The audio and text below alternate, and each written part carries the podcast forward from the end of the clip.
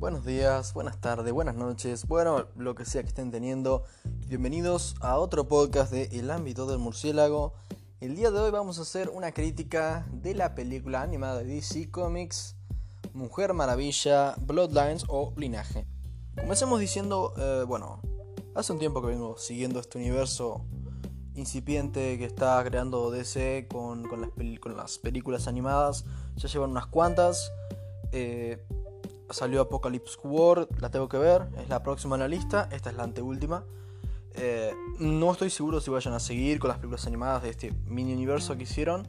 Ojalá que sí, porque habiendo visto lo que vi hoy, realmente creo que esta es eh, de la mejor, la mejor que he visto probablemente.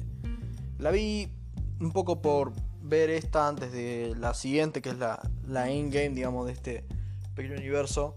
Eh, pero realmente salí ah, muy contento y muy sorprendido eh, porque explota realmente el potencial que tiene Wonder Woman eh, como heroína. Es, es realmente increíble. Creo que la película entiende muy bien lo que es la, heroína. Lo hizo también la película con actores y, no lo voy a negar. Pero acá el sacrificio queda mucho más marcado. Es incluso, bueno, si tengo que ir a, a, las, a la relación que tiene con Steve Trevor también es muy Em, fácil de empatizar, la verdad también. Algo que por la otra película tomó más tiempo, acá en poco tiempo realmente se llega, se llega a entender esa química y, y eso también se valora mucho.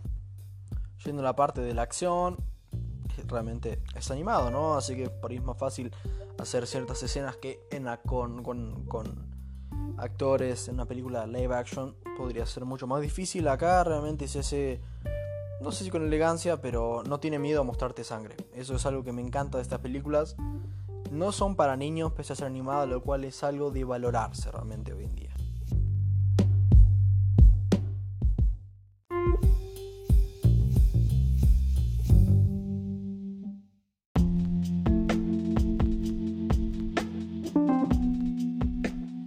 Es de valorar que una película para, animación tenga este nivel de salvajismo.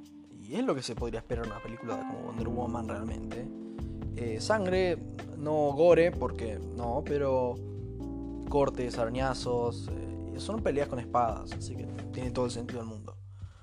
Y creo que la película queda muy bien, el espíritu. Eh, todos los personajes son interesantes, deja incluso algunas cosas por, por, por terminar que dan el indicio de que no es el final de la historia Em, pero con todo lo referente a, yo te digo, realmente la historia es muy buena, tiene un mensaje interesante, un mensaje de redención, em, de sacrificio, tiene referencias a cultura griega, que a mí me, apasiona. Em, así que realmente no hay mucho más que decir, no es una película demasiado larga, pero realmente las pongo entre las más destacadas, sino que la mejor película de animación que ha hecho DC hasta ahora. Pero bueno, tendré que ver Apocalypse War y luego les diré qué me parece. Sin más dilación, mi, mi puntuación para esta película es un 8.9, cosa que no doy fácilmente.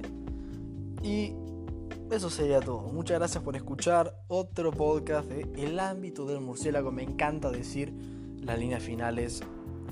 Ah, es uno de esos viajes del oficio. Bueno, buenas noches y que anden bien.